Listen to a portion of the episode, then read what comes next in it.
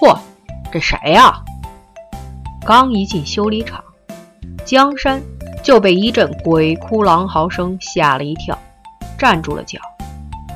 正在旁边修理备件的小工们就窃笑，但没人说话。江山立刻明白了，好笑的摇了摇头，顺着声就找了过去。一打开办公室的门，低音炮的冲击波迎面扑来，一瞬间，江山觉得自己有失聪的感觉，好像什么也听不见了。一转眼，他看见肥三儿正抱着个麦克风做深情状，一人前仰后合，五官挪位的跟着节奏唱歌。窝在沙发里的米阳一边喝啤酒一边翻白眼，显然被折磨得不轻。见自己进来，肥三儿先飞了个媚眼儿过来，然后往墙上指了指。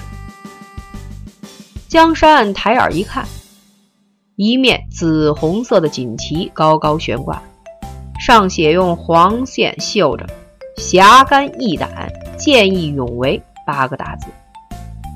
欣赏完毕的江山走到一脸痛苦的米阳旁边坐下，问：“他今心情不错呀？那锦旗？”米阳大摇其头，贴着江山耳朵喊：“你说什么？我听不清。打我一进门，丫就在这唱歌，差不多小十遍了，没接没完，还死跑调，要了命。”江山一愣，仔细一听才知道，肥三儿唱的是那首。你知道我在等你吗？肥三儿最喜欢 K 歌，厂里、办公室和家里都有卡拉 OK 设备，高兴不高兴都唱。他手下的工人都习惯于从老板的歌声中判断他的心情好坏。想到这儿，脱着外套，江山就忍不住笑了起来。看来今天绝对不是因为失恋。要不，肯定是就那首“为什么受伤的总是我”了。米阳递过来一听燕京啤酒，江山接过来，跟米阳手里的一碰，两人同时仰头，咕嘟咕嘟开始喝酒。彼此间好像有了默契，又好像都心不在焉。江山和米阳就默默地喝着酒，各自想着心事儿，谁也不说话。恍惚间，江山觉得自己似乎都听不到肥三儿那恐怖的歌声了。你知道我在等你吗？肥三儿突然冲着麦克风嚎了一句。米阳和江山都吓了一哆嗦，瞪眼看着他。肥三儿笑嘻嘻的，先将音乐停了，起身把麦克风扔在了沙发上，又顺势扯了个垫子过来，也不管地上干净还是脏。把垫子放下，一屁股就坐了上去，然后从茶几上也拿了一听啤酒开喝。好嘛，我这里面嗡嗡的。米阳皱眉，拍了拍自己耳朵：“你不等妈了？”江山就笑。肥三儿摇头晃脑的说：“你要不认真听，哥们浪费那感情干嘛？多宝贵！”被折磨个半死的米阳上脚就踹：“你丫都干嚎十遍了！”怎么不早点节约您那特宝贵的感情啊啊！我让你宝贵。说着又想踹，肥三儿嬉皮笑脸的躲，江山就在一边拉架，没两下他也掺和进去了。连打带踢的折腾了一阵之后，三个大男人都瘫在一块喘气。肥三儿自然心情很好，而心里有事的米阳和江山也觉得发泄了什么。过了会儿，江山问肥三儿：“之前电话里也没听你说明白，这锦旗打哪儿来的？再说你不是请客吗？不会就让我们在这喝啤酒吃豆干吧？”一听江山问这，肥三儿立刻情绪饱满激昂，脸放红光，啪的把啤酒罐往茶几上重重一放，跟惊堂木似的。他一抹嘴儿。这个说来可就话长了，容我细细道来。你听好了，嗯。他嘴里突然被米阳塞了一把虾条，米阳捏着他嘴巴不松手，然后问江山：“你是想听俩钟头，还是直奔重点？”江山嘿嘿一笑，拿了块豆腐干嚼着。我一会儿还有事儿，说重点。米阳这才放开了手，差点被噎死的肥三儿赶紧去灌啤酒。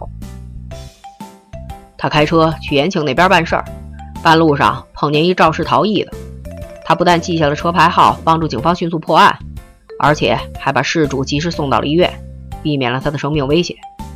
米阳言简意赅地说：“哦。”江山点点头，笑着捶了肥三儿一拳：“行啊，胖子。”是个爷们，肥三儿好不容易把虾条咽了下去，赶紧加以补充：“靠，山子，你不知道当时那情况，嚯，那叫一血泼啦的，吓死个人，我脑子都懵了。幺幺零、幺二零、幺三零打了个遍，手都哆嗦了。”米阳嘴里的啤酒喷了出来：“幺三零，我还幺三九呢，幺三零那是中国联通。”肥三儿眨眨眼，讪笑着说。当时不是急傻了吗？我纳闷儿怎么老打不通呢？还跟人警察说他们那报警设备该升级了。一旁的江山伸了个懒腰，行了，别扯淡。我说咱们出去吃吧，鸡翅。肥三儿一撇嘴，别，千万别在附近吃。怎么了？江山问。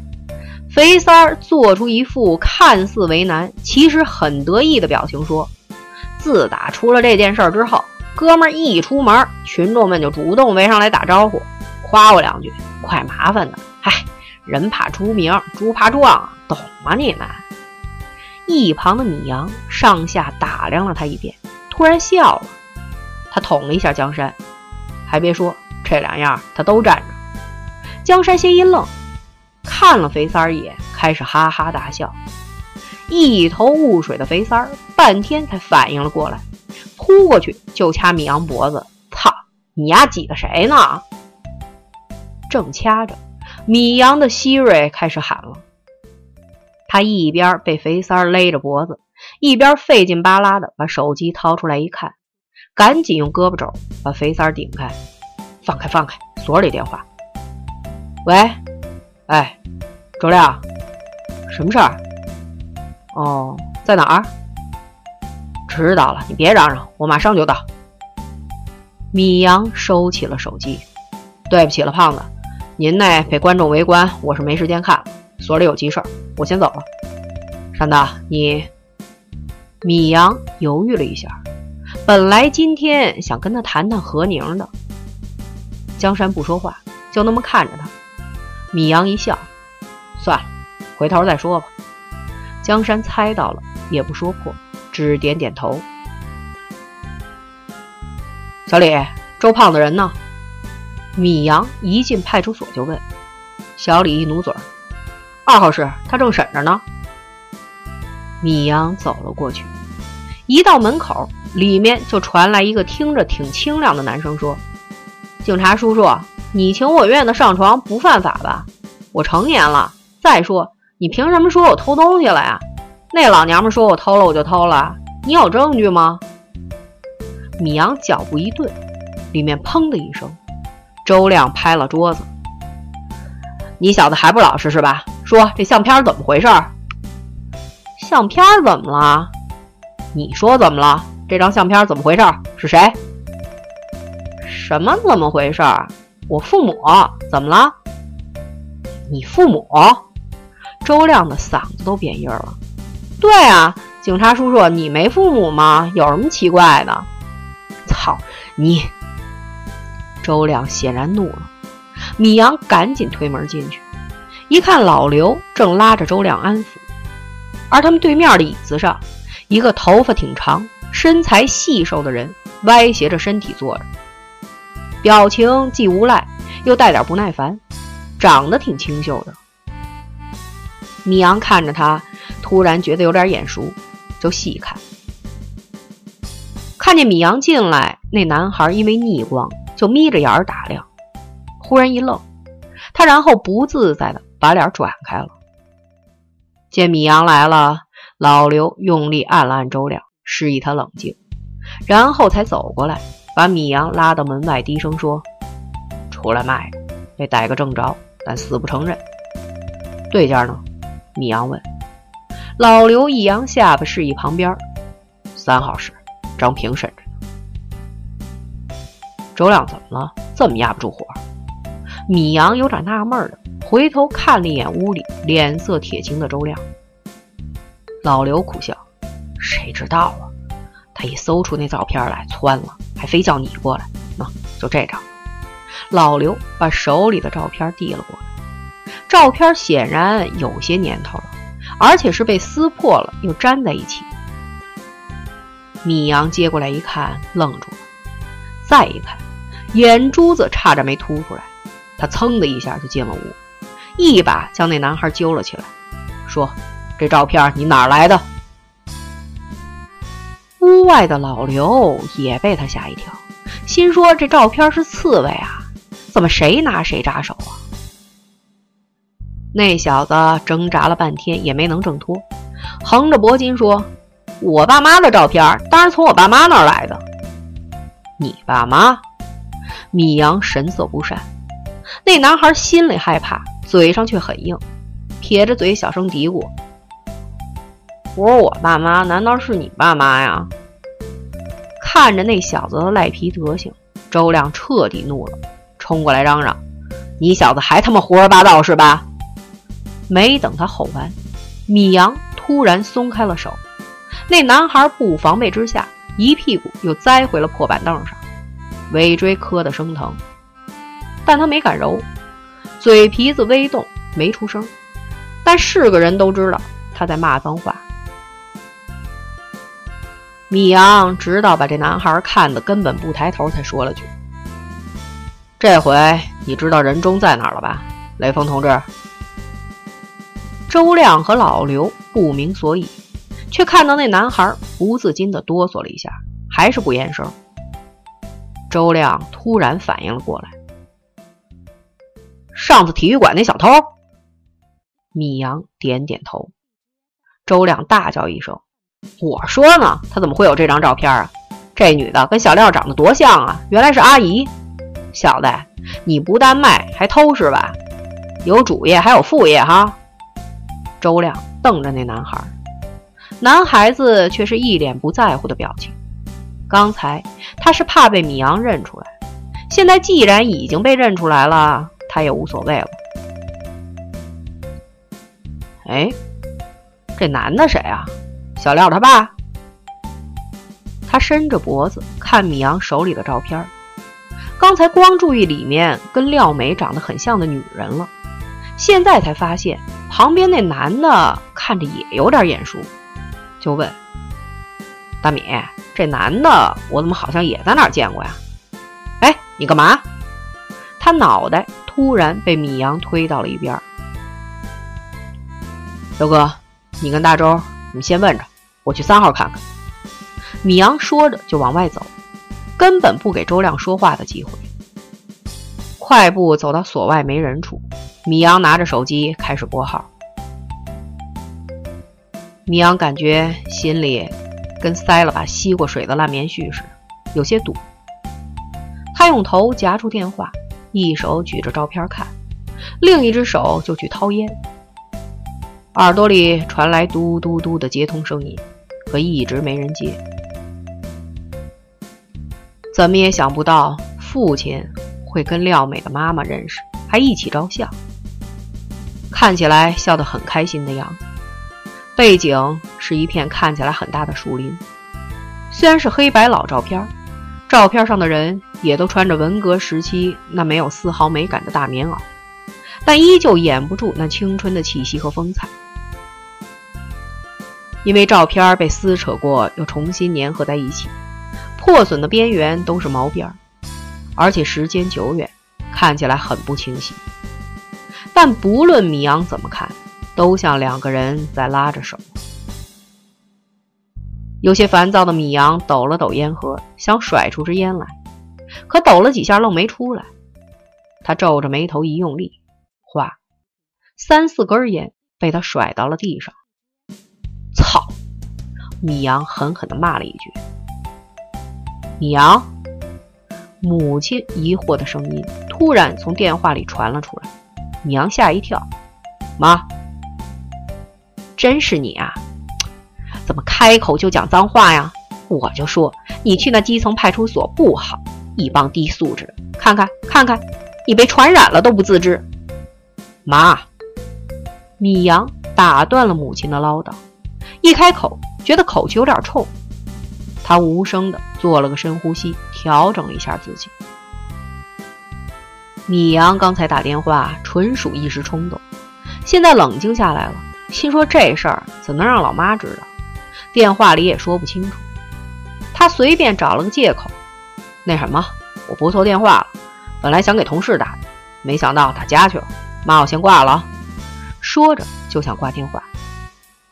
这时正好值班的警花小李出来找他，没张望两下，就发现了正窝在墙根打电话的米阳。赶紧冲他招手，米阳，电话里米妈妈哎哎的叫着：“那你什么时候回家呀？晚上就回，挂了。”米阳匆匆挂断了手机，朝所里走去。刚进派出所，就听见叮了咣啷一阵乱响，然后一戴眼镜的男人从三号审讯室里跌跌撞撞地摔了出来，接着一中年妇女也跑了出来。米阳第一反应是嫌犯要跑，正想上去拦截，就看那女人一把将眼镜男推倒在地，然后扑上去连哭带打，最后突然上嘴就啃，那男人立刻哀嚎了起来。米阳不明所以，审讯室里的小张他们也跑了出来，冲上去想去把两人分开，可那女人就跟金刚附体似的，俩小伙子愣分不开他们。米阳和其他警察赶紧上去帮忙。等米警官脸上也被挠了一刀，大腿上挨了一脚之后，女人终于松开了嘴，瘫坐在地上哭喘、叫骂，然后呸了一声，一块血肉模糊的东西落在了地上。米阳伸头看看，再看看地上捂着耳朵惨叫的男人，他汗毛都竖起来了。后来他才知道，那小子果然是卖的，只不过是卖给那眼镜男了。借着混乱，米阳偷偷的把照片复印了一份，然后才交给了政务室。周亮从米阳这里确认了照片跟廖美家人有关之后，就跟打了鸡血似的进行强化审问。米阳知道，他是想借这个机会在廖美面前表现一番。也不揭穿，只说自己有点事儿，得先回家了。周亮当然高兴，他不来抢功。本来叫米阳来，就是因为他自己不能确定，而且当初这个偷窃案是由米阳负责的。周亮同志立刻给牛所连着打了三个电话，哭着喊着，非要把两案并了，由他来接手。最终不厌其烦的牛所答应了，米阳当然没意见。而且他有更重要的事情要办。回了家，米阳回来了，坐在沙发上看报纸的米爸爸见儿子回来了，就起身去厨房准备碗筷。爸，米阳笑着点点头，看老爸一如平常温文尔雅的样子，米阳突然想起，父母似乎很少提以前的事情。自己只知道父亲曾经响应号召，上山下乡过，就在东北。母亲则因为是独生女而留城了。儿子，犯什么愣呢？赶紧的换衣服、洗手、吃饭。你不是最爱吃红烧鱼吗？今儿可是你爸亲自下厨，你那脸也洗洗。哟，这一道子什么呀？米妈妈伸手想摸，没事儿。米阳嬉笑着躲闪了一下。他脱了外套，随手放在沙发上，就进了洗手间。古丽也屁颠儿的跟了过去。米妈妈拿起外套开始掸灰，嘴里还不停的念叨：“瞧瞧这一身的土，北京这眼瞅着就要奥运了，怎么空气还是这质量啊？这蹭的什么呀？”米妈妈发现衣服上有块污渍，正摸着，不经意间发现儿子外套的暗袋里露出一张纸边儿。米妈妈条件反射般的看了看四周，厕所里传来水声，显然，米阳在洗手洗脸，丈夫也在厨房里忙碌。米妈妈犹豫了一下，她心想：如果是跟围巾有关的，自己当然得看看。知己知彼，方能百战百胜嘛。自己也是为了儿子好。如果是别的，赶紧塞回去就是了。一会儿，丈夫和儿子就该出来了，机不可失。米妈妈一咬嘴唇，把那张纸轻巧地抽了出来。